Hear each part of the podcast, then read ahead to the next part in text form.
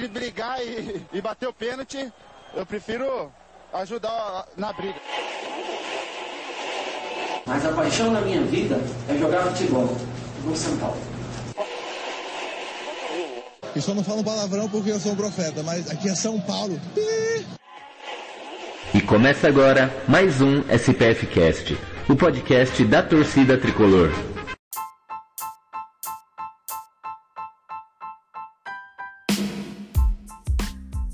Salve, salve, torcida tricolor! Mais um SPF Cash aí para vocês. Programa 163. Programa que hoje a gente vai falar bastante aí do, das entrevistas com os técnicos aí do São Paulo. E hoje a bancada tá cheia, tá lotada. Eu tô tipo São Paulo. Uma parte de entrevistado aí. Vamos arrebentar hoje. Então, para começar aqui ah, o time de hoje, que o time tá cheio, ele que tá sempre presente, ultimamente tá chinelinho, vem de vez em quando aí, hoje apareceu do surratão. Giovanni, ninguém gosta dele, mas ele tá aí. Boa noite, Gil. Boa noite, boa noite, boa noite. É um prazer imenso estar aqui com os senhores. Né? Eu não, não queria, não gostaria, tô, confesso que eu tô de férias do São Paulo né? Não tô acompanhando muito, então pode ser que eu fale muita merda aqui hoje. Eu queria que a gente gravasse um podcast sobre séries, pra gente comentar um pouco sobre séries, que eu tô assistindo umas bem legais, mas eu fui voto vencido, então vamos ter que falar de São Paulo. Então tamo aí, é nóis. Já que para te ajudar a falar de séries, ele diretamente do Miopia, que voltou essa semana. Vocês que acompanham Miopia voltou e ele estará aqui com a gente. Boa noite, Leandro. Beleza com você? O campeão voltou, no caso, miopia, porque o São Paulo ah. consegue na mesma. Segue na mesma desgraça de sempre. Boa noite, gente. Boa noite, Gil. Boa noite, Beto. Boa noite a todo mundo que está acompanhando no YouTube e também quem vai acompanhar no como podcast mais tarde. Sempre um prazer falar de São Paulo, apesar do São Paulo. Sempre um prazer falar de São Paulo. é, ele tá inspirado hoje. Hoje ele tá afiladíssimo. E vamos chamar ela, né? O toque feminino do nosso programa, a única que fala coisas coerentes, coisas certas desse programa. Boa noite, Maria. Boa noite, boa noite, sou de volta. É, houve, um, houve um momento na minha vida em que, quando eu ouvisse o campeão voltou, eu partiria para a briga, tal qual o Luiz Fabiano. Mas a situação vai tão mal que não dá mais para a gente preocupar nisso, né? Então, tá tudo certo. É isso, gente. Boa noite. e por último, ele, não menos importante, nosso sócio ouvinte, o que diz que o melhor programa só fica bom quando tinha o trio de ouro. Ele veio fazer parte para ser o quarteto de ouro, quarteto mágico. Boa noite, Jack Bezerra.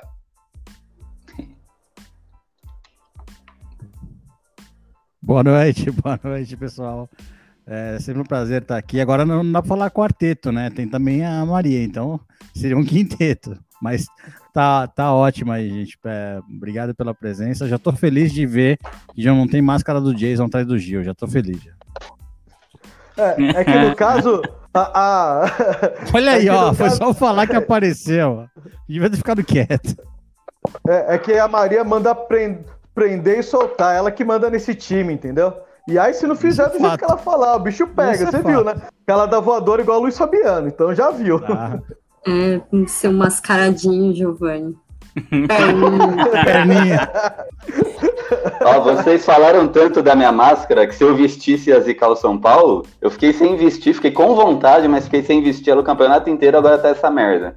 Então, faltando essas últimas rodadas, eu vou vestir todo dia para trabalhar, para tomar café, para tomar banho e vamos ver, nós vamos ganhar essa porra agora. Olha, é, olha que eu ia falar, eu ia falar, olha que matematicamente ainda dá. Ninguém acredita, mas matematicamente é possível. Nem, nem a matemática acredita. É. E aqui é Beto Silva que vos fala e bora lá falar de São Paulo, né? Vamos expurgar os demônios. é, São Paulo aí tá com uma semana cheia para trabalhar e que tá trabalhando bastante são os bastidores, né? São Paulo está fazendo aí cheias de entrevistas com diversos técnicos sul-americanos em busca aí do, do nome ideal. O que ganhou mais força essa semana aí foi de Hernan Crespo. Sim, amigos, o centroavante da seleção argentina, centroavante do River, Parma, Internacional e companhia, ele mesmo. O atual campeão da Sul-Americana. Então, já vou começar logo com ele, né? Então, amigos de bancada, meus entrevistados, quero saber de vocês. Então vamos começar logo com o Crespo, depois a gente fala dos demais, como ganhou força. O que vocês acham aí de Hernan Crespo, do seu histórico como técnico de ter mais derrotas do que vitórias, da sua filosofia de jogo, e se ele vai conseguir colocar os mascaradinhos, chinelinhos né, nos seus devidos lugares. Começando por você, mascaradinho. Vai lá, Gil. Ixi, Maria. é, rapaz. Hernan Crespo aí, nome forte para substituir o, um dos melhores técnicos que a gente já teve nos últimos tempos, Fernando Diniz, né? Nunca critiquei. É, cara, é difícil, cara, falar do Hernan Crespo. Um puta jogador, né? Foi sensacional como jogador. Como técnico aí, se a gente vê o histórico dele, ele treinou só equipes pequenas Porém, com uma equipe pequena, ele conseguiu um feito sensacional, né? Então, ele tá ali com. Eu acho que ele se equipara um pouco ali com o Rogério Ceni, né? O Rogério Ceni com o Fortaleza conseguiu coisas que o time nunca conseguiu na vida e o Crespo com Defesa e Justiça, que é um time fundado pelo São Paulo Futebol Clube, é, conseguiu ganhar a Sul-Americana, que é uma coisa quase. É uma coisa inimaginável, né? Então ele tem méritos por isso, porém eu não acho que ele passou um desafio grande, assim, num time grande, como o São Paulo pede, né? Para ele ter esse alvará para treinar o São Paulo, né? Fico feliz por ser um técnico internacional, porque, como todo mundo aqui sabe, eu já não, eu não suporto mais essa. Essa. Qual é a palavra? Esse modo de jogar aqui dos técnicos brasileiros, né? Que já está incrustado aqui nos técnicos, que é é, é, defende, defende, defende, ganha no contra-ataque, faz um gol, vem todo mundo para trás, que a maioria dos técnicos brasileiros, essa metodologia brasileira, assim, é, tá na maioria desses técnicos.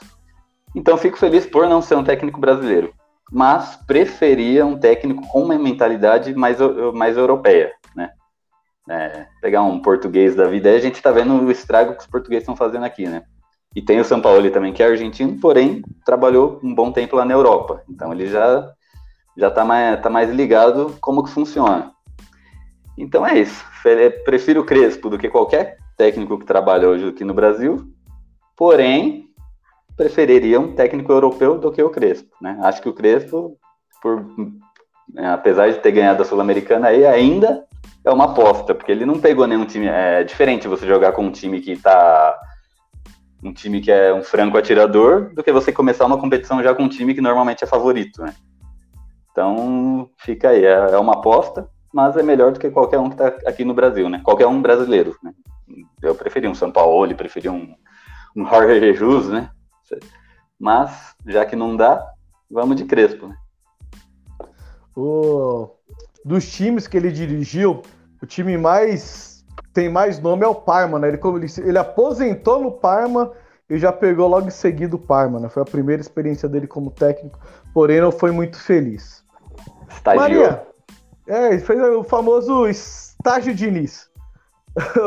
Maria, diga para mim, Hernan Crespo é o nome que te agrada? Ele, pela carreira dele, que ele tem mais derrotas do que vitórias.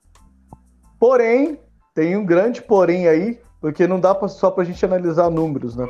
Ele começou no Parma, uh, fez, fez o estágio, ele ficou como técnico, não só do de mais um time. Até ele começou em 2000, final de 2015 e foi até 2017.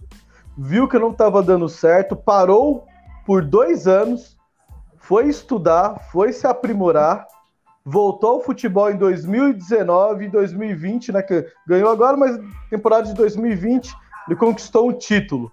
Então, querendo ou não, essa parada fez muito bem pro Crespo. Então, esses dois anos de estudo, de aprimoramento, melhorou o conceito dele como técnico.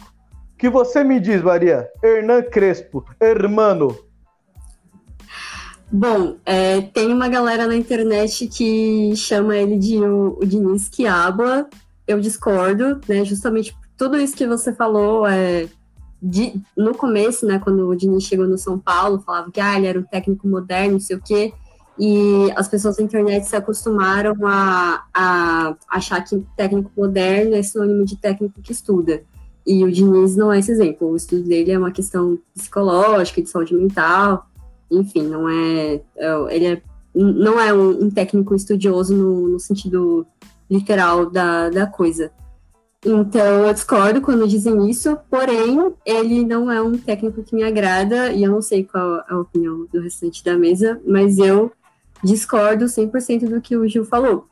Por quê? É, sim, acho que trazer um técnico estrangeiro que tem experiência e tudo mais é, seria ótimo para o São Paulo como ele estava em 2020, por exemplo, em 2019 e 2020.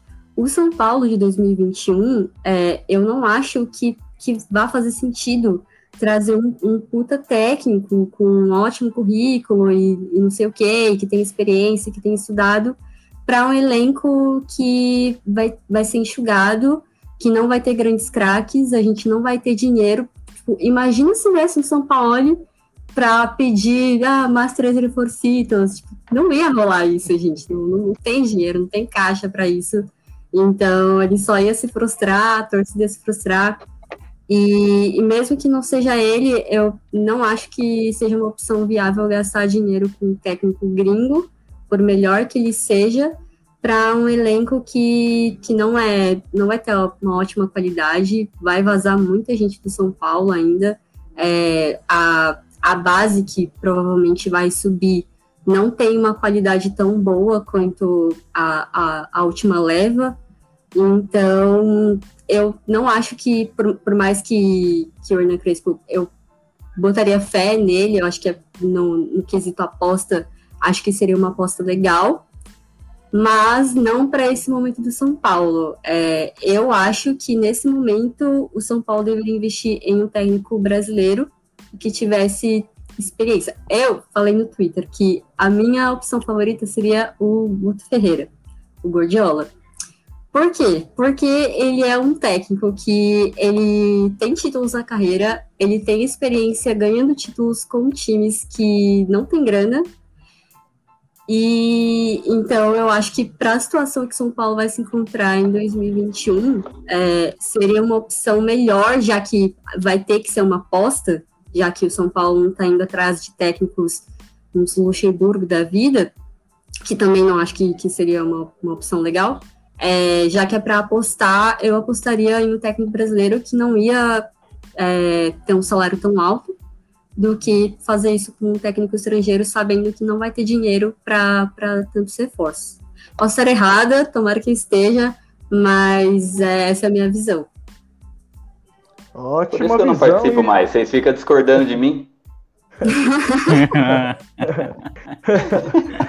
Ótima visão, só que eu só vou salientar uma coisa. Uh, a gente viu que o Diniz ele perdeu o controle do grupo, a confiança do grupo.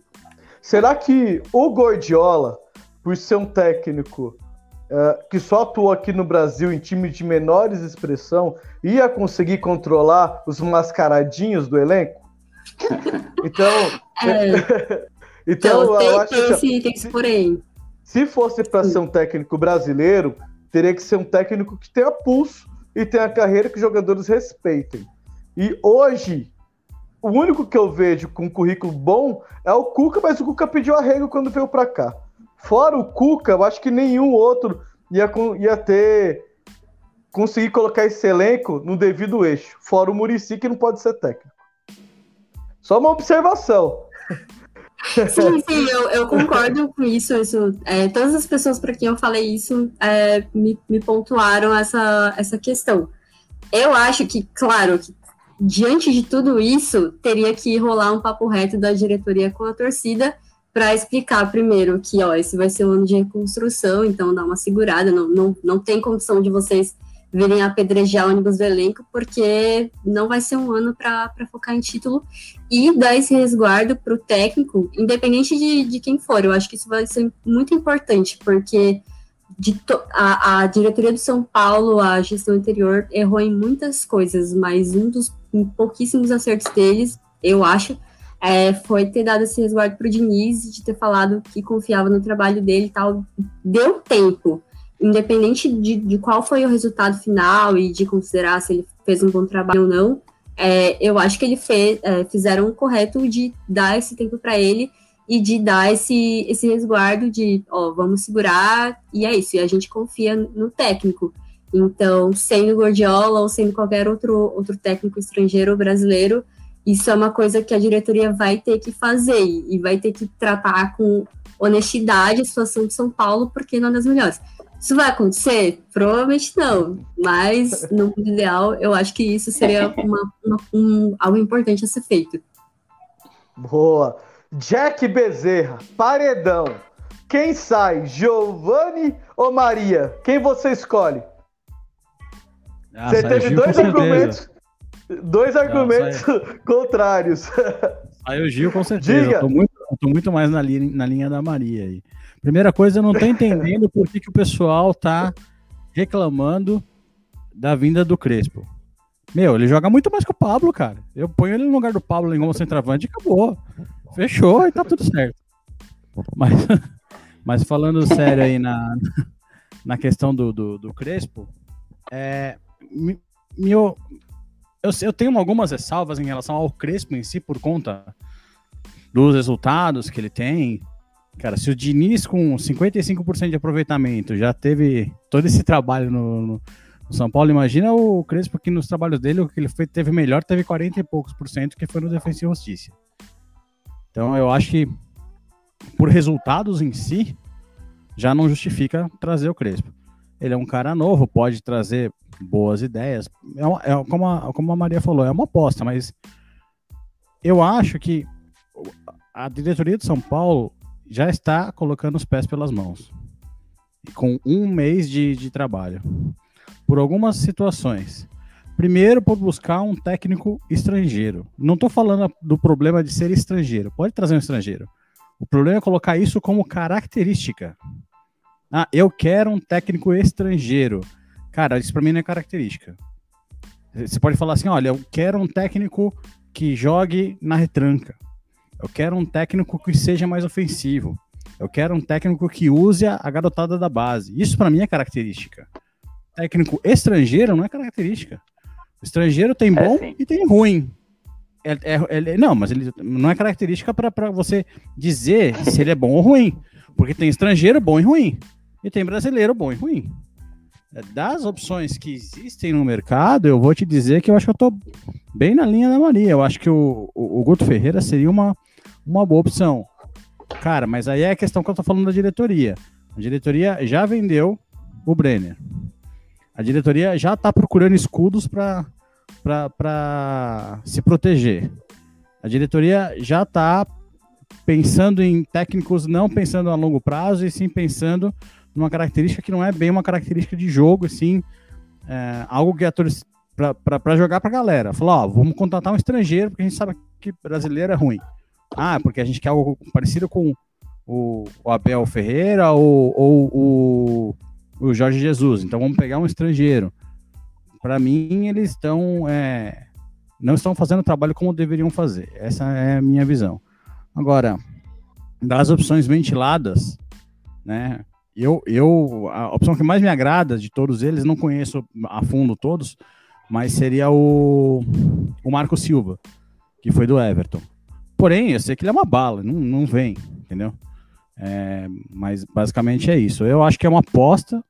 Uh, o Crespo, se fosse para apostar, preferia apostar em algo mais local, mas também entendo que a torcida ia cair, cair matando em cima se, se, se, se trouxessem o Guto, na minha visão. É, Leandro, sobrou pra tu, hein? Vamos lá. Leandro, uh, Crespo, esses dois anos aí que ele ficou estudando, ele tirou um certificado de técnico que não é qualquer pessoa que tem, só os mais renomados técnicos, que é um certificado europeu, não é igual aos cursinhos aqui da CBF. Uh, voltou com esse certificado, já ganhou um título de competição de tiro curto de mata-mata. Teve como escola os melhores técnicos do mundo. Já, já trabalhou como jogador com Antônio Conte, José Mourinho, entre Carlo Ancelotti, entre outros grandes nomes. Vi uma reportagem que ele descrevia como que, que o time dele joga. Ele, os, os times dele são armados com um sistema defensivo italiano e com toque de bola argentino, ofensividade argentina. Com todas essas informações que eu te dei, qual a sua opinião de Hernan Crespo? E se não for ele, quem você traria? Leandro Cara, o meu. É, eu, quero, eu queria o Diniz ainda, né? Eu sou um grande fã do Diniz, Era... um dos poucos restantes do. Ele, do, do ele quer um estrangeiro. Ele quer um estrangeiro. Hernan, Hernando Diniz. Hernando Diniz seria bom. Mas a, o que eu penso em relação a essa busca do técnico do São Paulo, assim, tá bem em linha com o que a Maria e com o Jack falaram. É, eu acho que ser estrangeiro não é uma característica que deve ser marcante para você escolher um técnico. Você, é, tipo, essas características que você deu do Crespo, aí beleza, ah, o, o, São Paulo quer isso. Ah, tem uma defesa italiana, um toque de bola argentino, isso são características de técnico que diferenciam ele do diante dos outros. Agora, ele ser argentino, ser estrangeiro que seja, não, não é uma característica boa. Eu acho que o São Paulo deveria apostar num ano de austeridade assim financeira, porque a gente está atolado em dívidas. Então, na minha opinião, já que vai ser uma aposta, como a Maria falou, que seja uma, que fosse uma aposta nacional. Alguém como o Guto, que o Gordiola, que vocês falaram, algo nessa linha, o Lisca, sei lá, algo, algo nesse sentido, tipo bom e barato, vamos dizer assim, que consiga trabalhar com pouco material, vamos dizer que é uma característica desses dois técnicos. Talvez se não fosse eles, mas enfim, algo nessa linha de pensamento.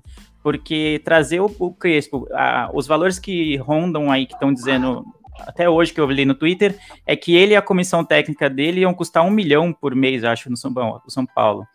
E então é um valor alto, um milhão por mês. Por mais que seja mais de um profissional, ainda assim, para a realidade financeira de São Paulo, é um valor alto. Então, se for para fazer uma aposta, por que não fazer uma aposta nacional em alguém que vai ser bom e barato? Então, e, e que, mas que tenha respaldo da diretoria. Eu acho um dos poucos acertos, como a Maria falou, da diretoria foi dar respaldo para o Diniz, pelo menos na maior parte do ano, durante a temporada 2020 e barra 2021, né? Que a gente não, não acabou ainda. Porque em grandes momentos de, de eliminações marcantes e decepcionantes do São Paulo, a diretoria não mandou ele embora. Então, se vier o Crespo, se vier o Gordiola, que se vier o Lisca, enfim, quem quer que venha, eu acho que tem que ter esse mesmo tipo de respaldo da diretoria. Eu sempre defendo aqui, não falei mais de uma vez no SPF Cast, que para mim um técnico tem que ser escolhido para a temporada inteira, independente de quem ele seja. Você tem que fazer uma aposta e falar, ó, essa é a aposta que a gente tem no começo do ano e lá em dezembro a gente vai ver se essa aposta ou se essa escolha vai dar certo ou não. E não demitir o cara com cinco rodadas, é, faltando cinco rodadas para acabar o campeonato, não demitir na primeira eliminação no Paulista, porque se você for, todo mundo falou do Diniz, ah, o Diniz foi fraco, não sei o quê, as eliminações foram humilhantes, foram é, acachapantes, aquela coisa toda, mas todos os outros técnicos que vieram antes dele também foram eliminados no Paulista, foram eliminados na Copa do Brasil, na Libertadores ou na pré-Libertadores, e assim por diante. Tipo, tem, tinha uma certa má vontade com o Diniz em qualquer resultado negativo. Eu acho que era nítido isso, tanto da torcida, de uma maneira geral, quanto da imprensa. Então, independente se vier o Crespo, eu acho que o, o retrospecto dele como treinador é, é fraco, se você for ver era mais é parecido, vamos dizer, com o do Diniz antes de assumir o São Paulo. O melhor trabalho do Diniz, no meu modo de ver, é, foi no São Paulo.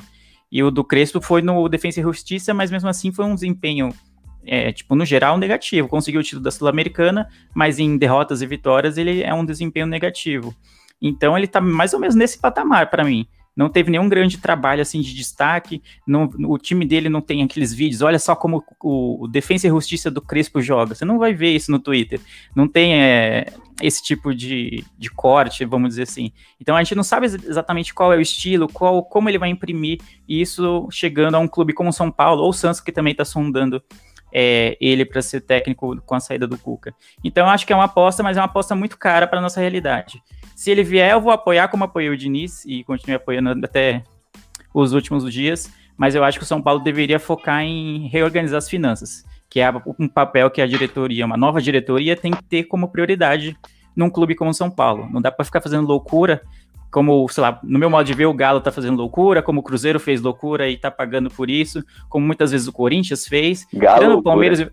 Galocura, literalmente. O Palmeiras e o Flamengo são clubes exceção, acho que no meu modo de ver no Brasil, que tem as finanças muito mais bem organizadas e tem, especialmente o Palmeiras, tem um financiador, né, tem um investidor muito forte por trás.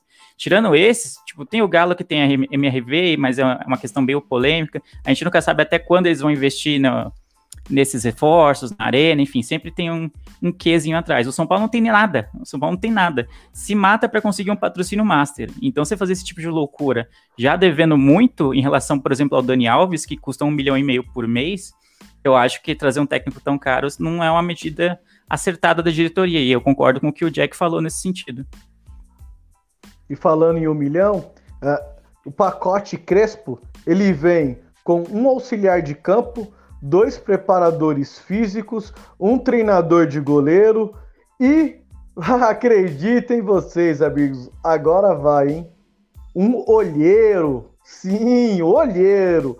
Aquele cara que para achar aqueles jogadores que o São Paulo precisa, que nos últimos anos a gente viveu de Everton Felipe, de Calazans, até o Neilton veio para aqui. Chiesa. Só craque, cara. Só craque. Então, o, pacote Crespo vem com isso, um milhão de reais. Aí alguns dizem, algumas fontes dizem que esse um milhão é fora o Crespo, outros dizem que esse união é com um milhão é com o Crespo. Então aí não dá para saber a informação correta, se é com ou sem o Crespo esse um milhão aí. Só que são cinco profissionais, ele vem com o pacote completo. Se fosse trazer um treinador brasileiro, provavelmente viria só com mais um ou mais dois, como o São Paulo já tem a sua comissão fixa lá, né? Então, acredito que, que o pacote Crespo pode estar um pouco acima, mas se o São Paulo quer um técnico estrangeiro, não vai gastar menos que isso.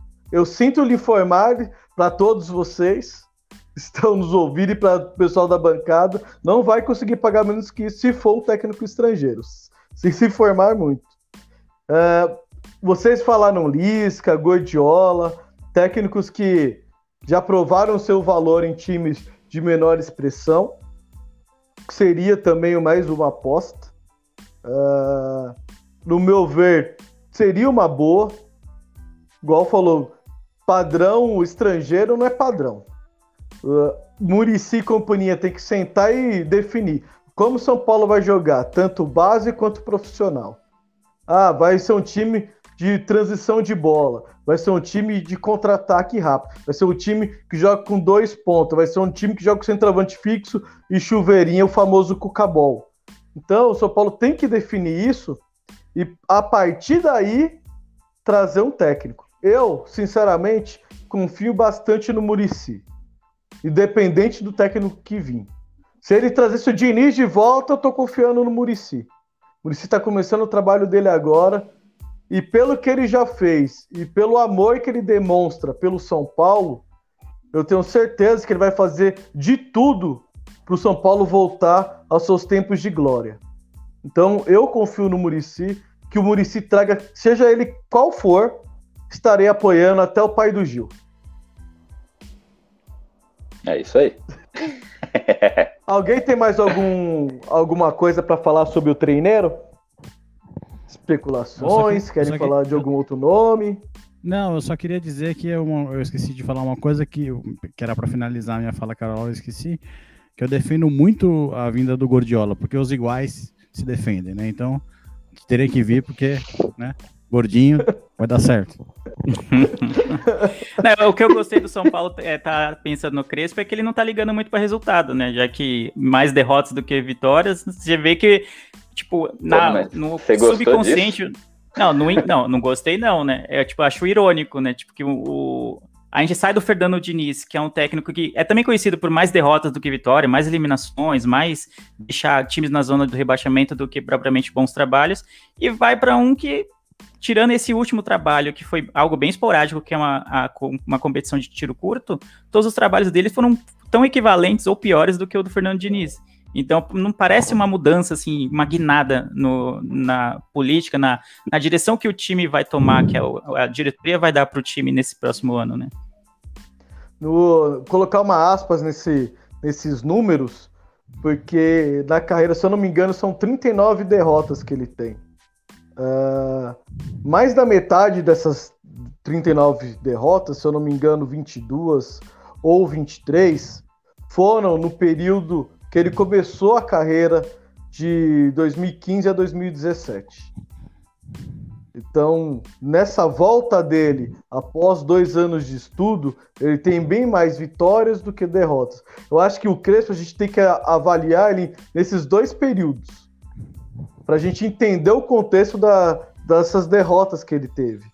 Né? Então, a maioria dos resultados negativos foram do período de 15 a 17 do período 19 e 20, o aproveitamento dele é bem superior do anterior. Então, eu acredito, e pelo que ele mostrou, ele está numa crescente. Eu acho que se a gente só pegar os números da toda a carreira dele e for julgar, a gente não vai estar tá fazendo um julgamento justo. E, por exemplo, se título fosse credencial para escolha de técnico, a gente estava com o Luxemburgo hoje. E a gente sabe que o Luxemburgo não está fazendo trabalho bom há muito tempo. Então eu acho que não dá para a gente pontuar em vitórias ou em títulos. A gente tem que ver o que que o time demonstra em campo. A evolução, a filosofia. Eu acho que esse é o ponto que o São Paulo precisa. E um detalhe que a gente esqueceu de falar: esse técnico que o São Paulo está buscando é um contrato para três anos, que vai ser o mandato do Casares. É, eles não querem ficar trocando de técnico. Então, na cabeça deles, eles vão pegar um técnico para fazer uma implementação de trabalho, de filosofia ao decorrer desses três anos. Então, o torcedor ele tem que estar ciente disso, porque uma derrota, perde um clássico, já era.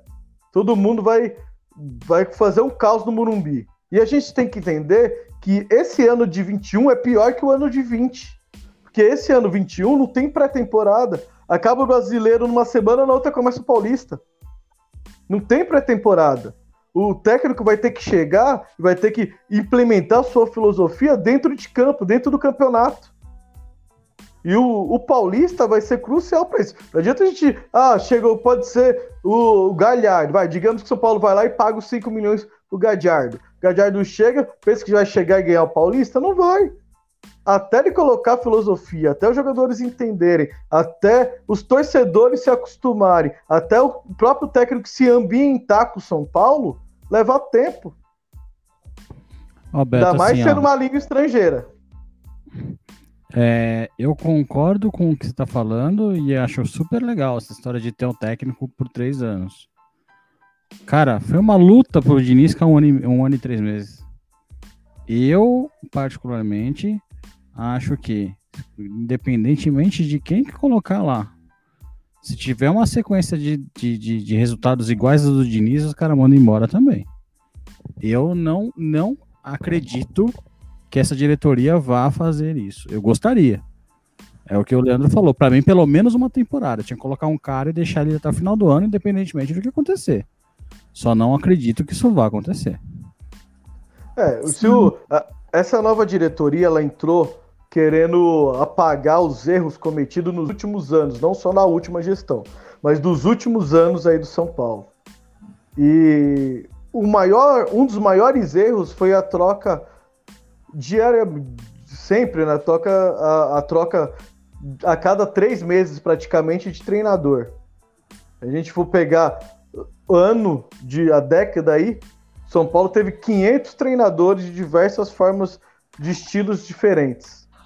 Então, se eles querem, se eles forem levar ao pé da letra o que foi proposto na época da eleição, eu acredito sim que eles vão trazer um profissional para ficar no mínimo uma temporada, se não mais. Eu, eu acho que há casos e casos, porque eu acho que na verdade a gente precisava de um profissional, que nesse caso tem que ser o Murici, para ver onde está o erro. A gente não pode ter essa mentalidade. É que o Brasil tem essa mentalidade de ah, perdeu o Paulista, manda embora o técnico. Perdeu um clássico, manda embora o técnico. Tava em primeiro, foi para segundo, manda embora o técnico. Então a gente acaba protegendo demais um técnico. Quando às vezes, nem sempre, mas às vezes o técnico tem sim culpa. A gente tem um exemplo do nosso lado aqui, que é o Palmeiras. O Palmeiras trocou de técnico no meio do campeonato e aí tá na, ganhou Libertadores e tá na final da Copa do Brasil. Então precisa de uma gestão competente para analisar onde está o erro. Né? Não estou falando que tem que demitir técnico de três em três meses, a não ser que seja o Diniz, aí eu concordo. Mas é, tem que ver onde está o erro.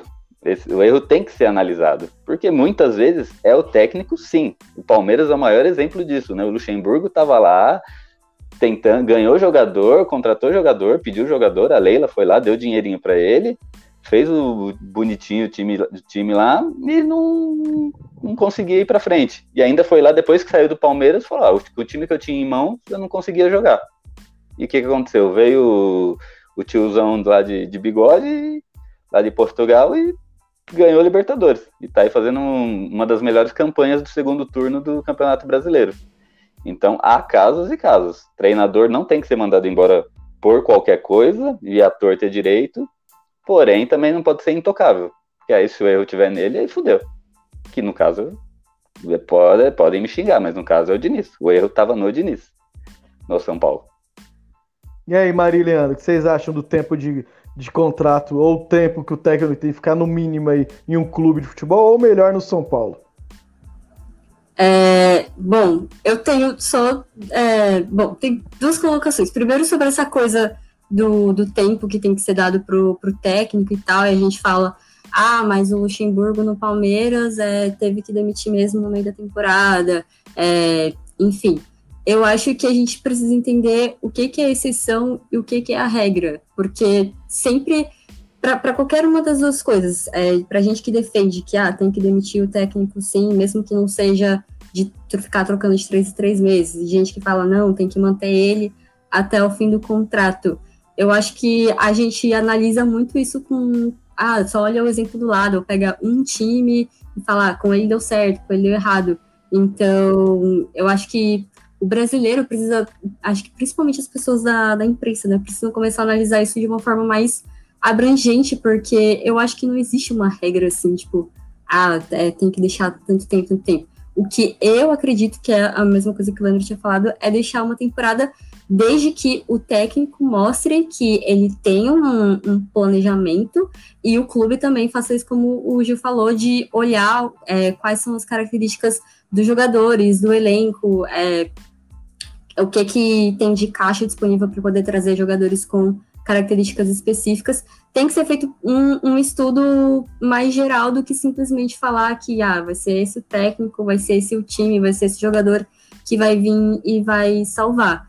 E agora, sobre a, a coisa do, do tempo do contrato do, do Hernan Crespo, eu não acredito de forma nenhuma que ele vai conseguir ficar aqui nos três anos. Eu não boto fé nenhuma, principalmente porque o, o Casares ele é uma versão 2.0 do Juvenal Juvencio, ele é bem narcisista, ele... Então, assim, se começar a ter uma série de derrotas, Duvido muito, muito, muito mesmo. Três anos ainda, no máximo, uma temporada, no máximo. Sim, no futebol brasileiro eu não consigo enxergar algum clube tendo essa decência de manter um, um, técnico durante esse, esse tempo todo. Enfim, né? Mas se der tudo certo com ele, e aí é sempre isso. Tomara que eu esteja errada. Mas, e aí, uma outra coisa que eu queria falar em cima do que o, o Beto tinha comentado, de que ah, a torcida tem que entender eu acho que a gente precisa parar de colocar sempre a culpa na torcida, porque a torcida não entende, a torcida não a torcida desesperada. Mas a diretoria não, não faz é, algo, é, é, colocar panos, não coloca panos quentes nessa situação. A gente teve, tem um retrospecto aí de, de presidentes, diretores e tudo mais, que sempre ficam colocando São Paulo nessa posição de soberano e de que São Paulo é grande, São Paulo isso, São Paulo é aquilo, e ninguém não ninguém pega e, e manda real, sabe? Fala, gente, a situação é essa e o São Paulo é um clube grande e tudo mais. Só que a gente está passando por uma situação complicada, então a gente vai precisar do apoio de vocês, a gente vai precisar é, que vocês esperem e a gente vai se construir, enfim, mostrar que existe um plano mesmo, sabe? E, e falar isso para a torcida, porque não adianta só ah, a torcida tem que entender. Se a diretoria não um pega chão, né? é, não, não dá as caras, que, por exemplo, o Leco ele não fazia isso, e eu não tô vendo o, o Casares fazer isso agora pelas redes sociais e tudo mais.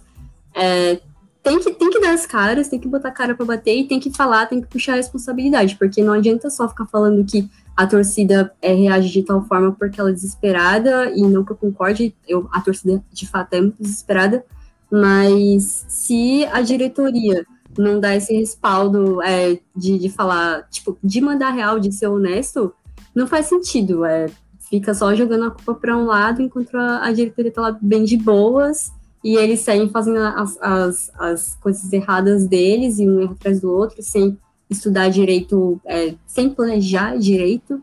Então, as coisas têm que ser feitas do jeito certo e com clareza, honestidade, e a gestão prometeu isso, de que, de que teria uh, abertura, né, em relação às contas e tudo mais, e isso, pelo menos, eu tenho visto no YouTube, eles sempre fazem uh, as reuniões, reuniões abertas e, e tal, então, sobre essa questão do técnico, eu acho que eles também precisam falar dessa forma com a torcida, porque depois demite e aí ninguém aparece e joga a culpa no técnico e a torcida quer desesperada depois. Não pode ser assim, na minha visão. E aí, Leandro, considerações finais para fazer? Tá no mudo. Tá, mudo. tá no mudo. 20 anos de curso e, e falando no mundo aqui. É, sobre essa coisa do contrato do Crespo, eu concordo com a Maria de novo, de que dificilmente, se fechar mesmo por três anos, ele vai permanecer os três anos como técnico do São Paulo. Se ele for muito mal é, no primeiro ano, ele vai ser demitido, sei lá, em seis meses ou um ano no máximo. E se ele for muito bem e ele for esperto, ele vai vazar para um time, sei lá, da, da Europa, da Argentina, um time que, sei lá, que pague mais, que tenha mais condições para ele trabalhar. E eu não vou poder julgá-lo por conta disso, porque se sei lá, ele faz uma tem primeira temporada excelente e na segunda temporada eliminado no Paulista, a torcida imensa e a diretoria vão querer a cabeça dele. Então eu não consigo julgar o técnico que abandona o barco, vamos dizer assim, para uma oportunidade que soa melhor naquele momento. O exemplo disso é o Kudê aqui no Inter, que ele estava fazendo um bom trabalho, mas o Inter já estava começando a oscilar um pouco e a torcida já estava puta porque ele não ganhava Grenal. Tipo, o cara tava líder do brasileiro, tava vivo na Copa do Brasil e na Libertadores, se não me engano, e a torcida queria demitir ele porque ele não ganhava Grenal, o que para mim é um absurdo. E aí o time oscilou, já tava começando algumas críticas, e aí surgiu a proposta do Celta, e ele se mandou. E aí muitos torcedores colorados podem achar que ele é traíra, que ele é mercenário, que não sei o quê. Mas se ele perdesse mais dois, três jogos seguidos, perdesse a liderança do brasileiro, ele ia ser demitido. E aí ele não ia ser um mercenário, entendeu? Então, eu acho que dificilmente um técnico fique. O caso do Renato Gaúcho no Grêmio é uma exceção da exceção. E a gente não pode tirar, como a Maria falou, não pode tirar exceção né, como regra. Porque o, o, caso dele, ele é um grande ídolo do clube, ganhou, tipo, ganhou Libertadores, ganhou Copa do Brasil, ganhou o Gauchão. Então, e vira e mexe ainda assim, ele tá para cair. No meio do ano passado, teve várias ocasiões em que a torcida tava pedindo a cabeça dele de novo. Então, ele tem que se reinventar todo a todo tempo, lá, a cada cinco jogos o Grêmio tem que se reinventar, porque senão a torcida tá descontente, a imprensa tá descontente e quer a cabeça dele. Então eu acho que um técnico que não tem a menor identificação com o São Paulo, como é o Hernan Crespo, dificilmente vai ter esse respaldo, vai ter esse tempo, vai ter essas condições de ficar tanto tempo num clube como o São Paulo. Boa. Bom, falamos bastante aí do, do Hernan Crespo, que é o, o nome mais possível de estar chegando. Mas o Brenner foi embora e a gente não fez, não falou nada sobre isso, né? Então, o Brenner que pegou todo mundo de surpresa, pegou as malinhas dele e foi tabelar com Pluto, fazer uma jogada lá com Pateta. Meus amigos de bancada. Não, o Pablo ficou aqui. Meus amigos de bancada. quero saber de vocês. Começou a debandada do elenco tricolor?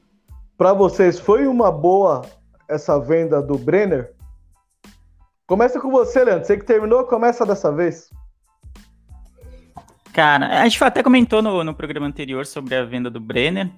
É, eu acho que é uma venda um tanto enganosa. Assim. Os valores à primeira vista parecem valores bons, mas ainda, tipo, para para a situação financeira do clube ainda não resolve muita coisa. Se a gente sabe, vai procurar fundo os relatórios e quanto que o São Paulo deve é, a muita gente, inclusive ao Dani Alves, o dinheiro do Brenner não vai sanar todos esses, esses, problemas.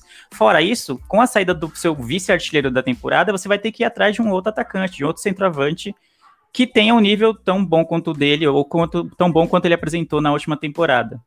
E eu não sei quem o São Paulo vai atrás para sanar. Então, uma parte da, do dinheiro dele já vai ser para contratar alguém. Vai gastar muito dinheiro no atacante, como fez no Pablo, e ser uma aposta e de repente dá, dá errado, como deu o Pablo, ou vai apostar em, em, coisas mais, em jogadores mais baratos, sei lá. Eu vi muito o Gilberto do Bahia, que já até passou pelo São Paulo e, e não foi tão bem assim, né? Ficou muito tempo no banco, mas enfim, não foi, não deixou tantas saudades no Morumbi. É, será que ele vai voltar e jogar bem no São Paulo? Então são questões. Então a gente perde um jogador que era importante, por mais que tivesse uma má fase, mas o time inteiro estava em má fase.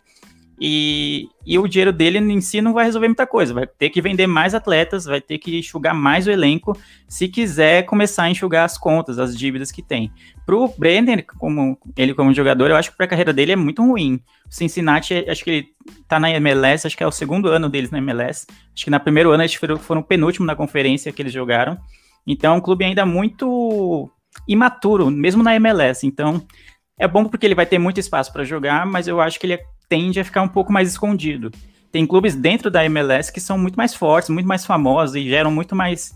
É, são muito mais visados assim para para jogadores que vão bem, como, sei lá, o Atlanta United, o LA Galaxy, o Seattle Sounders, que são times mais bem arrumados, já tem mais tradição dentro dessa competição. Então eu acho que o Cincinnati ainda está um time muito em formação.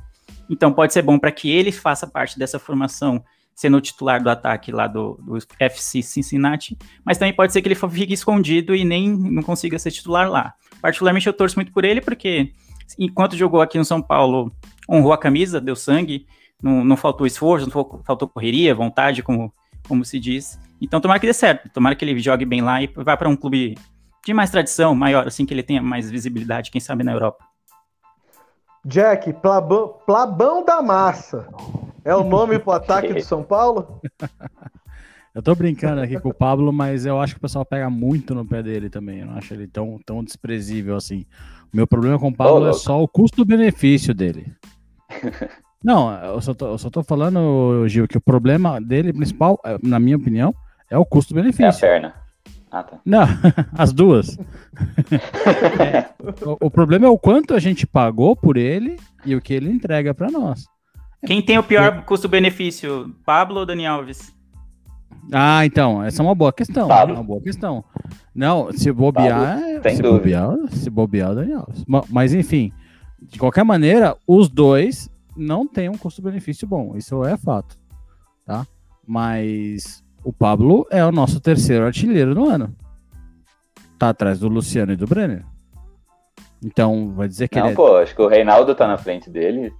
Acho eu acho. Eu vou, é, então, vou olhar, então, vou olhar. é bom a gente conferir essa informação. Eu não gosto da informação errada. Mas até onde, até onde eu me recordo, é isso aí. Pela última vez que eu tinha visto, eu acho que era Cadê isso. Cadê os jornalistas aqui do programa? Leandro e Maria. só vocês que, só vocês que têm o, a credencial que, de jornalista aí. Vocês têm que vir com a informação atrás, correta. Tem que correr atrás Já tô de convidada, sou entrevistada, tá? é, tô de folga, tô de folga também. Tinha que estar tá no GC já que artilharia já, mano. Cadê a equipe? É, porque, ó, porque vocês sabem que o SPFcast nem edição tem, olha lá, olha lá, ó. Nem olha lá, tá vendo? Não tem edição. Entendeu? Então, se você for esperar a informação do SPFcast, estão ferrados, cara. Estão ferrados. Sendo jornalistas. Gil é, faz as coisas pelas coxas aí, ó. mas, mas de qualquer modo, que o, de qualquer maneira, o que eu acho assim, é o, o em relação ao Brenner, eu tô muito em linha do que o, o, o Leandro falou. O, gosto dele, acho que espero que ele se dê bem lá, mas a, ele trocar um time que tá brigando pela, pelo, uh, pela ponta do Campeonato Brasileiro, trocar por um time que vai possivelmente ficar em, nos, nas últimas posições da MLS, para ele pessoalmente, não acho que foi um grande negócio. Agora, para o São Paulo, o São Paulo precisou vender, infelizmente. Por quê? Como o Leandro falou, à primeira vista os, os valores parecem ser bons. Se você pensar um pouco, não é tão bom assim. Só que estava precisando, porque tem muito, muito do salário que não foi pago no ano passado, tem que ser pago esse ano. Por conta da pandemia, aqueles acordos malucos que foram feitos com o pessoal, é, o São Paulo está devendo um monte pro Dani Alves. Por isso que eu acho que o, o, o, o questionamento do Leandro é, é bom. É, apesar da gente não ter pago pelo Dani Alves como a gente pagou pelo Pablo, talvez o Pablo seja custo-benefício ainda. O, o Dani Alves seja um custo-benefício ainda pior pela bala que a gente paga pra, por ele e que não está entregando. Então acho Boa. que é, é, é, bem por aí. Maria, eu vou te dar uma missão difícil agora, hein? Ô, Beto, antes da Maria ah. falar, só para cortar, a, as informações sobre a artilharia do São Paulo aqui, o Brenner ficou com 22 gols, é isso? Meu Deus do céu, quantos gols? É, é isso mesmo. 22 gols na temporada, o Luciano tem 17 gols, o Pablo tem 11, Reinaldo, Kingnaldo, 8, Dani Alves, 6. E aí depois já é Gabriel Sara com 6. Oh, Dani Alves, 7, Gabriel Sara, 6. E depois já é Alexandre Pato com 4, que tem o mesmo número de, do Vitor Bueno, curiosamente, que joga todo jogo e fez 4 jogos, 4 gols só. É tudo isso com sono daquele. Ah, só em jogo ganho, né? Maldito. Nossa, Vitor Bueno. Esse aí podia ter sido vendido. Esse tem que vender. Então, é, essa vai ser a missão difícil que eu vou dar agora para Maria. Maria, o Brenner se foi. O Brenner já se foi. Você, como dirigente lá do São Paulo, que manda e desmanda, qual seria a lista para. O Brenner puxou a fila, quem ia na sequência? Ai, ai. Difícil. Bom, eu acho que o primeiro tem que ser o Vitor Bueno. É... é que é complicado, porque tem aquela coisa, tem o jogador caro, jogador que. Tem, tem os jogadores caros tem jogadores que, não, que são baratos, mas também não são bons, porque se a gente olhar dessa forma, vai ser metade do, do elenco indo embora. Então, eu acho que teria que ir embora o Vitor Bueno. O Pablo. É que, é que assim, sobre essa coisa do. Qual é o pior custo-benefício entre o Pablo e o Daniel Alves? Eu, eu não gosto do Pablo. Porém, eu ainda acho que ele tem um custo-benefício melhor por quê? Porque o Pablo gosta do São Paulo. O Daniel Alves, ele é debochado, ele não tá nem aí pra nada, tipo, ele acha que ele é o melhor e já comentaram várias vezes que é, momentos que ele errou nessa temporada, ele continuava tipo, com aquela postura de que ele tá certo em campo. Então, e o Pablo não tem isso. O Pablo, ele só. Ele nasceu com um problema, entendeu? Então, assim, não tem muito o que fazer em relação a isso. Mas enfim, eu acho que. O gosta do São Paulo, o Paulo gosta do São Paulo, o Daniel Alves gosta dele. Exatamente. E eu acho o Pablo isso. é desprovido de técnica. eu, eu, sinto, eu sinto pena, porque, coitado, ele não é uma pessoa ruim, ele, ele não é chato, ele, é, ele só não tem a técnica. Mas, enfim, eu acho que quem precisaria ir embora é, seria o, o Vitor Bueno. Acho que ele é o, o principal, porque não, não, não, tem, não tem nenhum benefício ter, ter ele no elenco. É, e acho que pela questão do dinheiro, teria que mandar embora o Pablo. E o Daniel Alves é complicado por causa da multa e tal, mas, assim, se ele não. Eu não sei até quando vai a contrato dele também, não lembro. É, se ele não começar a realmente se doar pelo time entender que ele é só um jogador, ele não é o técnico, ele não é o Daniel Alves, ele é apenas mais um jogador. Assim, se ele não, não vai jogar bem é, com São Paulo, gastando o dinheiro que gasta para poder pagar ele, ele tem que ir embora. Então, já que é o momento de enxugar a, a folha, eu acho que esses seriam os três principais. Vai ter mais gente indo embora que eu não gostaria que fosse, mas eu acho que é isso. Boa. Eu, eu acho que todo mundo. Oi, pode falar, fala. Vamos lá. São Paulo precisa de enxugar a folha salarial, que é uma das maiores do Brasil. A folha é uma das maiores e o futebol dentro de campo é um dos piores.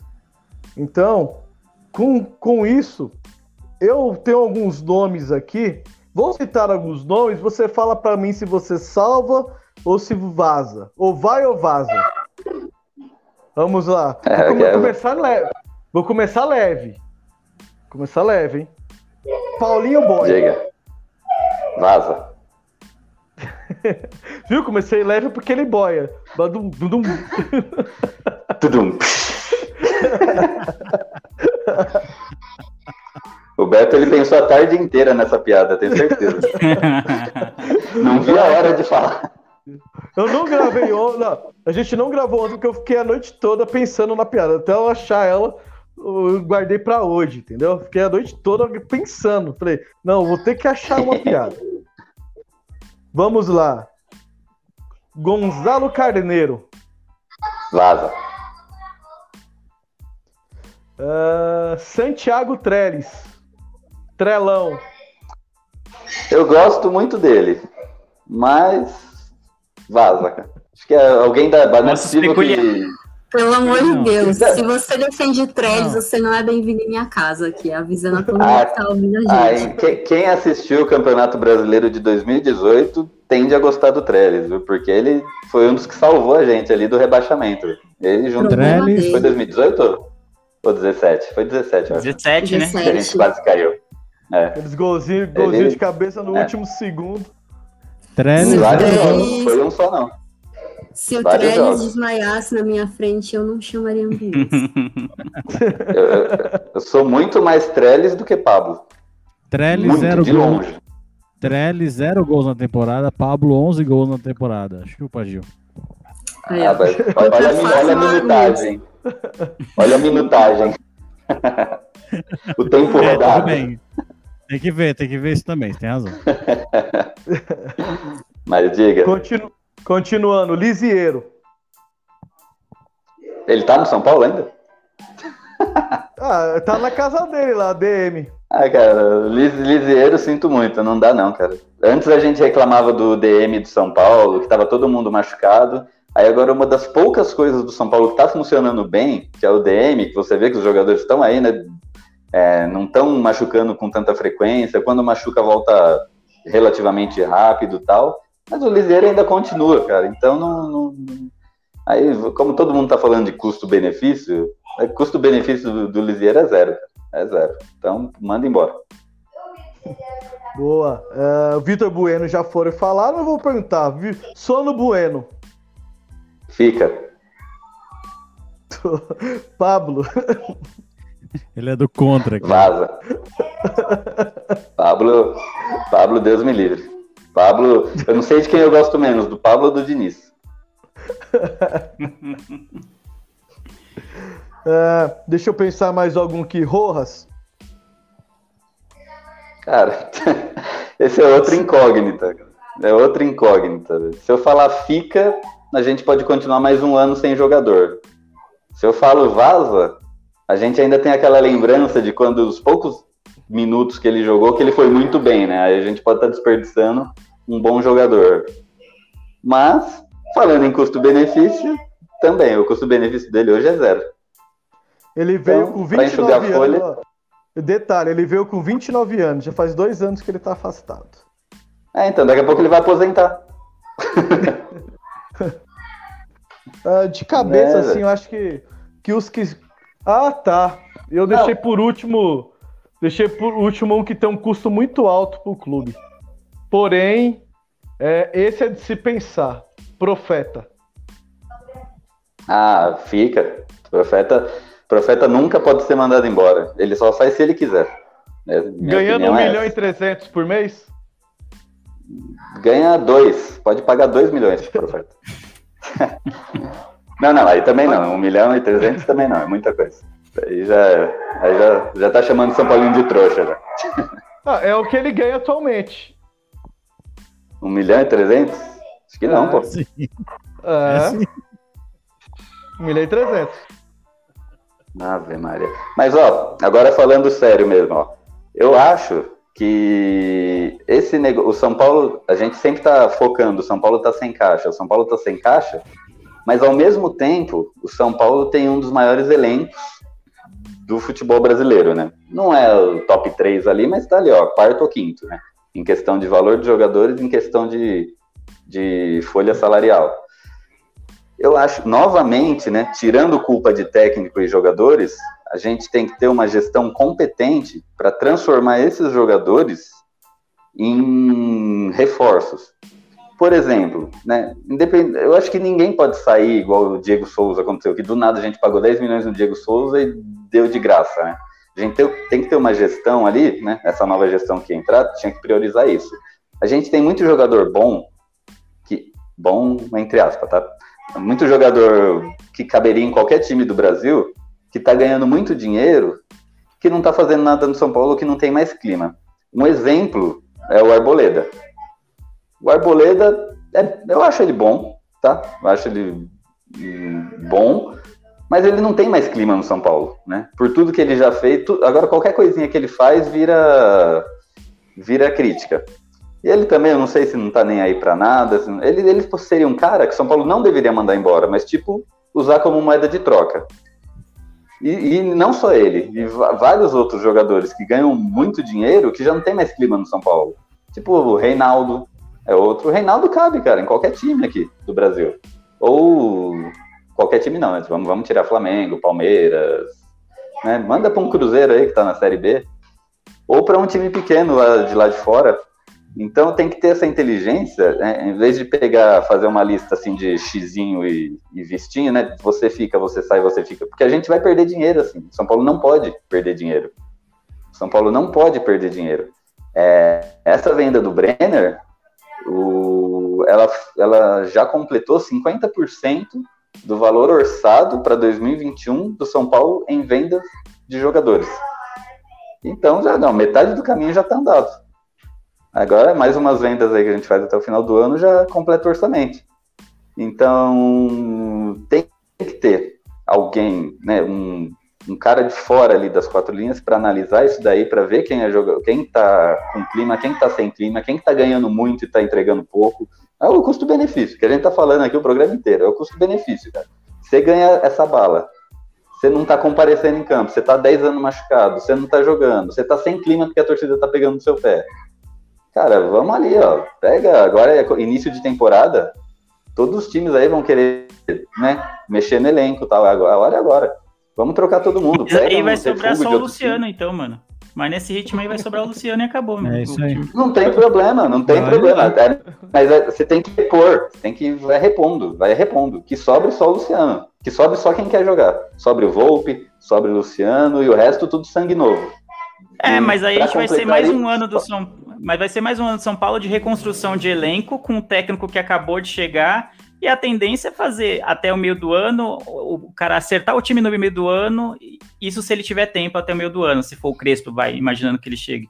Então a gente já meio que entra no Paulista muito atrás de outros times, muito atrás do Palmeiras, atrás até do Corinthians, que conseguiu se acertar com o Wagner Mancini, atrás do, do Santos, que tá com o Cuca, não sei se ele vai ficar, mas a base do time deve se manter, apesar de todas as dívidas que o Santos tem.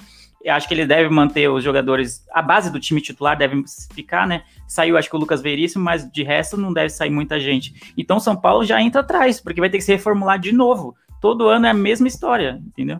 Mas se o São Paulo não se reformular, ele vai ter que gastar dinheiro com. Vai ter que sair sim, vendendo sim, jogador. Sim. Vai perder jogador é, então, no meio é da temporada. Parece que a reformulação nunca mesmo. é bem feita, né? Nunca é bem feita. Nunca chega o técnico, nunca tem um elenco que o técnico pediu para ser montado e, e com jogadores, com as peças que ele quer com o esquema que ele quer jogar, parece que nunca tá. No São Paulo acontece isso. Sempre é uma coisa, tipo, tocando o pneu do carro com o carro andando, sabe? Essa é a sensação que eu tenho no São Paulo, sabe, nos últimos oito anos, basicamente. Isso aí, falta Exatamente. de planejamento. Mas por isso tem que fazer isso agora, tá começando. Pega o Paulista, sim, igual você sim. falou. A gente tem que já começar o ano explicando, ó, nós vamos arrumar a casinha. Pega o Paulista, o Paulista vai ser pré-temporada. O Paulista é pré-temporada. A gente não vai é, não, não é não vai jogar para ganhar, mas tipo, vamos ali, ó. A gente vai acertar as engrenagens no Paulista para começar o ano. Depois do Paulista já tá, né, meio meio caminho andado.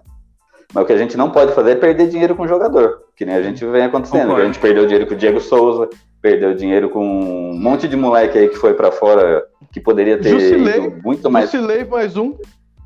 Perdeu muito é? dinheiro com o Jusilei. O dinheiro que a gente gastou com o Jusilei, tanto com o salário, com a compra dele, para no final ele sair de por fim de contrato, simplesmente. Então a gente perdeu muito dinheiro. A gente tem que voltar a aprender a ganhar, a pensar, a ter uma estratégia. A estratégia não é só dentro de campo, a estratégia ela é comercial, é empresarial. Ela tem que ter alguém para controlar isso daí, cara. Senão vai continuar. Senão a uhum. gestão Leco era assim: é contrata cara caro, cara caro, bonito. Contrata cara caro para fazer a torcida ficar feliz. Ah, mas o torcedor não tá feliz? Beleza, traz ídolo e põe, arruma um cargo aqui, ó. Traz um ídolo e põe um cargo para eles. Aí o torcedor já fica, já enche o olho, né?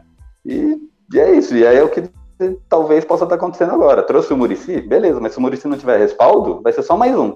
Só mais um ídolo que entrou como escudo. E aí ele inventou, é, é, inventaram aí que eu vi, talvez eu não vou falar com tanta propriedade porque eu nem mexi nessa notícia, mas um, um comitê aí que vai ter Zete, que vai ter não sei quem, vai ter um monte de ex-jogador de São Paulo já. Tá, tá indo na mesma linha do Leco, cara. Tá trazendo ex-ídolo para o torcedor achar bonitinho, cara, e reclamar menos. É tudo escudo político isso daí. Foi exatamente o que eu Boa. disse. Eu acho que, o que eu acho que a, a, a, a diretoria nova da Fazenda é justamente isso. É escudo, já começar a usar escudo também. Se, se a diretoria pudesse, sabe o que eles iam trazer de, de técnico? O Rogério. E é capaz que logo, logo traz, né? Rogério aí, bambeando no Flamengo, logo, logo. E aí é difícil. O, o uhum. Ricardo Rocha veio no São Paulo, cara. Eu, eu, eu, duvido aqui quem sabia o que ele fazia lá dentro. Ele não fazia nada, cara. O próprio Lugano. Não fazia nada. É, o Lugano tinha uma ou duas atividades fora ali, mas a maior parte do tempo era na beira do campo xingando o juiz. É isso, isso ele fazia com maestria, pô. Respeita o Lugano. Exatamente. Na Bom, lugar, né? o Rogério, o Rogério não vai vir, não. O Rogério não vem pro São Paulo porque ele vai ganhar o Brasileirão no Morumbi na última rodada, mano. Você tá ligado que é a cara do São Paulo ganhar todas do Flamengo e perder a única que vai valer realmente alguma coisa. Chega, ô, ô Leandro, vamos virar a página, cara. Não dá. não dá, mano. Vocês estão rindo porque vocês sabem que é real, vocês estão rindo de nervoso, mano. Vocês sabem que a possibilidade é gigantesca. E, Pô, e digo de... mais, e digo mais, não tem a história do saia do São Paulo e ganha o título? O primeiro título da história do Diniz vai ser no próximo clube que ele trabalhar aí. Ah, Pode certeza, mano, certeza. certeza. Ele vai assumir, sei lá, um Botafogo da vida e vai ganhar a Sul-Americana, sei lá, um bagulho assim, sabe? A Série B, pô, ele vai pegar Botafogo na Série B, ano que vem vai ganhar a Série B. É, vai ganhar invicta a Série B. Vocês são terríveis. Bom, então vou fazer igual a diretoria de São Paulo fez. Vamos dar uma pausa em técnico e em contratações. E o que vocês acham de São Paulo e Ceará? Este jogo vai acontecer amanhã. Estamos gravando na terça-feira. Esse jogo acontece na quarta-feira. Visoli é o escolhido para ficar na beira do campo, está dando treino, uma semana treinando aí os jogadores. O que vocês têm a me dizer sobre São Paulo e Ceará? Vai lá, Maria. Ah, tinha esquecido de, de ah, ligar o microfone. Bom, eu não tenho acompanhado tão de perto os últimos jogos do São Paulo, porque eu precisava cuidar da minha saúde mental. Então, eu, eu, eu não sei o que vai. eu não sei o que vai acontecer nesse jogo. É, eu realmente não, não, não, não, sei, não tenho nenhuma palavra para definir o que, que vai ser, então, sei lá, acho que é torcer pro, pro pior não acontecer, né? Porque o São Paulo ainda tem chance de sair do, do G4 então, tava todo mundo brincando no, quando o Diniz começou a, a ir bem nos resultados, que ah, o foco é pré-Libertadores. E aí isso está se tornando uma realidade, porque eu acho que o atual foco é, é realmente a, a pré-Libertadores. Então, é, se for para chutar um resultado, eu acho que pode ser um empate, sei lá, um a um, mas eu não, tenho muito muito é, respaldo para poder falar se, se esse resultado faz sentido, mas eu vou apostar em um empate. E aí, Gil? São Paulo jogar como nunca amanhã. Jogadores quiseram derrubar o Diniz? Cara. É. o que a gente falar desse jogo, cara, vai ser é uma incógnita total. Porque o São Paulo, ele 2021 foi como se alguém tivesse ligado uma chavinha assim, ó, tec, e tirou todo o poder do que o São Paulo tava. O São Paulo, ele não ganhou os jogos que ele poderia perder, mas não ganhou os jogos que ele deveria ganhar, né? Tipo de reserva, time misto do Santos, que, que, inclusive apanhou do Ceará, se eu não me engano. Uh, de Atlético Goianiense, né? Tipo, coisas absurdas, né? que o São Paulo deveria ter, ter feito e não fez. Mas é, esse período agora é, dos últimos meses aí é o maior período do São Paulo sem jogo, sem, sem partida, sem jogar e com um técnico novo, né? Interino, né? Porém, um técnico novo. Então não dá para saber, cara. Não dá para saber. Será que o, os caras quiseram derrubar o Diniz? Não, aconteceu alguma coisa que eles quiseram derrubar o Diniz? Talvez a gente veja isso, né? amanhã, quando o São Paulo jogar muito, comer a bola. Mas não dá para garantir que seja isso também. Às vezes é só um cara que sabe ser técnico, coisa que o anterior não sabia, vai lá, arruma a casinha, pega esses jogadores caros, né? Porque quando você tem uma, uma máquina na sua mão, não adianta se você não souber dirigir. Então, pode ser que vá, pode ser que não vá. São Paulo e Ceará, com todo respeito ao Ceará, é obrigação do São Paulo, ainda mais o São Paulo estando no G4. Então, o certo, o normal, o perfeito, o correto é o São Paulo vencer essa partida. Mas é o São Paulo. e eu aposto na vitória. Porque o Diniz não tá lá. E o placar? 4 a 0 Jack, e se o São Paulo jogar a mesma draga de sempre? Quem é o culpado? E aí? É, é, é, quem é culpado é a diretoria de São Paulo, que não foi atrás do Guto Ferreira. Que se tivesse com o Guto Ferreira, desestabilizava o Ceará e ganhava o jogo. Simples assim. Boa! Melhor verdade, resposta de todas. É, na verdade, assim, é, minha expectativa é uma só. Acho que se for fazer o levantamento do, da, das partidas, desde que o Diniz chegou no São, no São Paulo, estando o Daniel Alves em condições, acho que ele sempre foi titular. E nunca saiu de campo, a não ser que seja machucado, igual aquela vez que ele se contundiu. Lá na, na, nas costas, se não me engano. Então, a minha expectativa é o Visoli botar o time em campo e o Daniel Alves não estar em campo.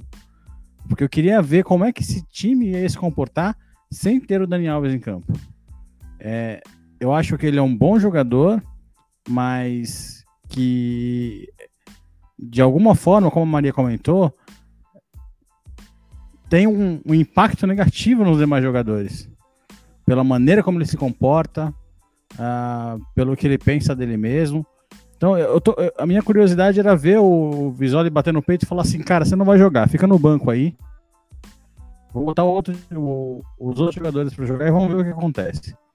É, era isso que eu queria ver, mas eu não sei se vai acontecer. Ele chegou a, te, a treinar, se não me engano, sem o Dani no time titular. Vamos ver. É, eu acho que o São Paulo, apesar de tudo, e até com a mudança, é, ganha e arranca pro título. Boa. Leandro, uma certeza a gente tem. Pelo menos esperamos. Visoli multi, multicampeão da base. Então esperamos que ele dê mais minutagem para alguns garotos que têm entrado pouco aí ao decorrer do campeonato nesses últimos cinco jogos. E para mim, na minha humilde opinião, se tirar o Dani Alves, eu não tiraria do time, porque para mim ele, com a cabeça no lugar, ou sabendo que não é o dono que manda e desmanda lá dentro, que ele é só um jogador, que a instituição é maior do que ele, ele pode render muito, como já rendeu em alguns jogos que a gente viu, principalmente contra o Flamengo, que ele acabou com o jogo. Sua opinião, que, qual vai ser o placar de São Paulo e Ceará? E sua expectativa aí para utilização de garotos, por exemplo, Galeano, mais minutagem para o Nestor, Toró jogar mais, que o Toró entra só em roubada. O que você acha aí desse esse humilde jogo? Cara, eu concordo com o que vocês falaram que vai ser uma incógnita, né? A gente não sabe que São Paulo vai entrar em campo é, na quarta-feira, amanhã, contra o Ceará. E, cara, é difícil. E o Ceará é um time chato, né? O Gil falou que é obrigação do São Paulo de vencer o jogo, mas lembrar que no primeiro turno a gente empatou lá, no, lá em, em Fortaleza contra eles. Foi um jogo difícil, foi um jogo de gols perdidos, aquela coisa toda, num, num momento que o São Paulo estava numa fase boa e ainda assim a gente não ganhou o jogo do Ceará. Ele tem, eles têm bons jogadores como o Vina, né? Acho que é o principal jogador deles. Tem um time bem acertadinho. Eu acho que até a posição deles hoje no campeonato é um pouquinho abaixo do que deveria ser. Poderia estar brigando um pouquinho ali na pré-Libertadores, talvez. Eles têm altos e baixos também. E, francamente, eu não sei que time a gente vai, vai, vai ter do São Paulo. É muito difícil prever o que vai acontecer. E eu acho que, independentemente do resultado, do da, desempenho do time, não quer dizer que ah, melhorou porque o Disney saiu, ou continuou a mesma merda e aí é, tá tudo errado e, e, tem que sair todo mundo. Então é, é, um jogo que tem que ser analisado com muita calma. Mas é um jogo que, mais do que ganhar bem, a gente precisa do resultado. O Fluminense, o Palmeiras, tem muita gente se aproximando do, do São Paulo na, na tabela, então a gente está, como a Maria falou, perdendo já, prestes a perder a quarta colocação, né, que dá a vaga direta para Libertadores 2021, né, ia falar do ano que vem, mas é dessa próxima temporada, então acho que juntando os cacos de, do que foi a chance de título jogada no lixo, eu acho que o São Paulo tem que classificar diretamente para Libertadores, porque todo mundo sabe que a pré-Libertadores é uma cilada, é uma sinuca de bico muito grande, vai que a gente dá um azar no sorteio e aí cai um time chato de enfrentar com um time em reformação, o técnico que acabou de assumir, sabe? É sempre uma loteria, é sempre um momento complicado a temporada jogar uma pré-Libertadores. A gente já foi eliminado numa pré-Libertadores, inclusive, então sabe muito bem como funciona. Então acho que a, o foco do São Paulo tem que ser a vaga no G4. É, para ter uma vaga direta na Libertadores de 2021. Então, o jogo contra o Ceará, eu espero que vença. Eu vou apostar em 2 a 1 São Paulo mas eu acho que é um jogo em que mais que jogar bem tem que ganhar. Jack, você não deu seu placar. Eu ia falar isso, que é 2x1. Um. Eu também acho que é 2x1, um, igual o Leandro falou. Mas também acho que não vai ser fácil, não. Igual, igual ele comentou, vai ser, não, não vai ser fácil, não. Primeira partida realmente foi difícil. O Guto Vieira, como a gente tá falando aqui, é um, é um bom técnico. O Vina, para mim, é um dos destaques no campeonato, junto com o Claudinho do, do RB Bragantino. Então acho que vai ser bem difícil, mas como eu falei, eu tô bastante otimista. Nós vamos ganhar e vamos arrancar pro título. Caramba! É disso que eu tô falando. Então, como todos já falaram, São Paulo é um ponto de interrogação. Eu, para mim, o São Paulo vai ganhar de 3 a 2 um jogo bastante corrida, molecada, um gás total, jogo lá e cá. O Ceará é um dos melhores visitantes desse campeonato. Roubou muito ponto de muita gente e não vai roubar o nosso. Vamos chegar perto, mas não vão roubar o nosso. Eu acho que, que isso é tudo referente ao jogo. Alguém quer acrescentar mais alguma coisa? Senão vamos para as considerações finais. Então, Jack, considerações finais. É, agradeço aí uh, o convite de vocês, é sempre muito uh, legal poder participar aqui do, do, do SPFcast, mesmo num, num, momento de baixa, né, como é o momento atual, mas sempre é bacana encontrar o pessoal uh, da galera aqui, discutir essas, essas questões, e quem puder também seja só só ouvinte, como está passando aí. É, é interessante. Eu, a gente tem um grupo lá que a gente discute bastante, comenta, é bem legal. E é isso. É, quem quiser ver as baboseiras que eu posto, né, tô lá no meu canal do, do YouTube, Dados do Tabuleiro. Falo sobre jogos de tabuleiro modernos. E acho que é isso aí. Boa. Leandro, mensagem para os MILPs. Miopia voltou, tiramos umas férias aí no final do ano, mas agora em fevereiro a gente já tá de volta, então já saiu o nosso primeiro episódio de 2021. Então, ouçam lá se você gosta de podcast, gosta de cultura pop, gosta de cotidiano e afins. Então, toda segunda-feira tem lá um episódio novo do Miopia. Então, siga a gente também nas redes sociais, podcast Miopia no Twitter e no Instagram. E é isso, agradecer o convite. Eu sempre adoro estar aqui, me sinto em casa. Então, é isso, né? Tá, a, notícia de momento é que o Crespo deve ser anunciado em breve, assim, tá? Pelo, pelo que se consta aqui, é que tá quase certo. O, famoso só falta assinar, né? Então eles devem, o São Paulo deve anunciar a contratação deles lá, provavelmente amanhã, de manhã, né, que é um horário bom para postar a contratação né, de técnico, né, para os algoritmos do Twitter e das redes sociais. Mas enfim, é sempre bom estar tá aqui. Agradeço o convite, agradeço o papo da bancada, todo mundo que está ouvindo e vendo pelo YouTube também. Então até a próxima. Boa. Maria, pode falar? Poeiro, poeiro. É, bom, gente, muito obrigada pela, pelo convite. Também é um prazer estar aqui, falar bem e mal dessa, dessa negócio que é o nosso time. É, e queria convidar todo mundo, mais uma vez, a quem não conhece, a, a vir conhecer o Contra-Ataque. Para você que está ouvindo a gente, está ouvindo pelo YouTube e curte é, conteúdo sobre futebol com uma pegada mais relacionada a questões sociais, políticas, é, mostrando como o futebol vai além da, das quatro linhas, né, como a gente diz. É, vim conhecer a gente, nós estamos no Medium, nas redes sociais, tem nosso podcast também, que ainda não estreamos a temporada de 2021, porém muito em breve, tá, tá no forno já os episódios, logo logo a gente já libera. E aqui, é, é, avisando em primeira mão, que nós lançamos hoje, no dia da gravação desse podcast, a nossa newsletter, e a gente ainda vai é, mostrar como fazer para se inscrever e tudo mais, mas já fica aí o convite para quem quiser conhecer mais essa, essa forma de, de levar conteúdo nosso. E é isso, obrigada pelo convite, até a próxima. Show, primeira mão é só aqui. Gil, considera... Gil considerações finais e plano sócio-ouvinte. Ô, louco, tem notícia de primeira mão aqui, ó. Que beleza. SPFcast também é, é notícias. e é isso aí. Eu queria agradecer o convite, mas eu não vou agradecer porque ninguém me convidou, eu simplesmente entrei.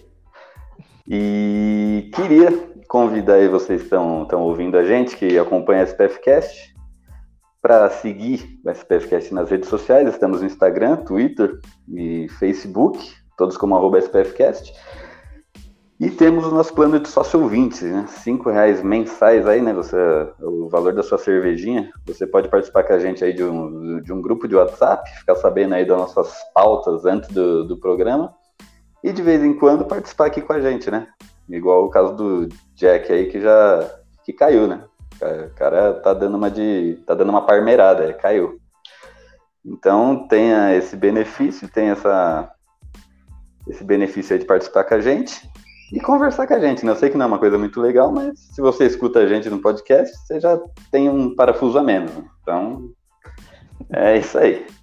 E queria agradecer os senhores, saudades de falar com os senhores, porém não estava com saudade de falar de São Paulo, nem um pouco. Mas vamos ver, né? Vamos torcer aí. Quem sabe as coisas mudam, né? Galera toda otimista aí, menos o Leandro.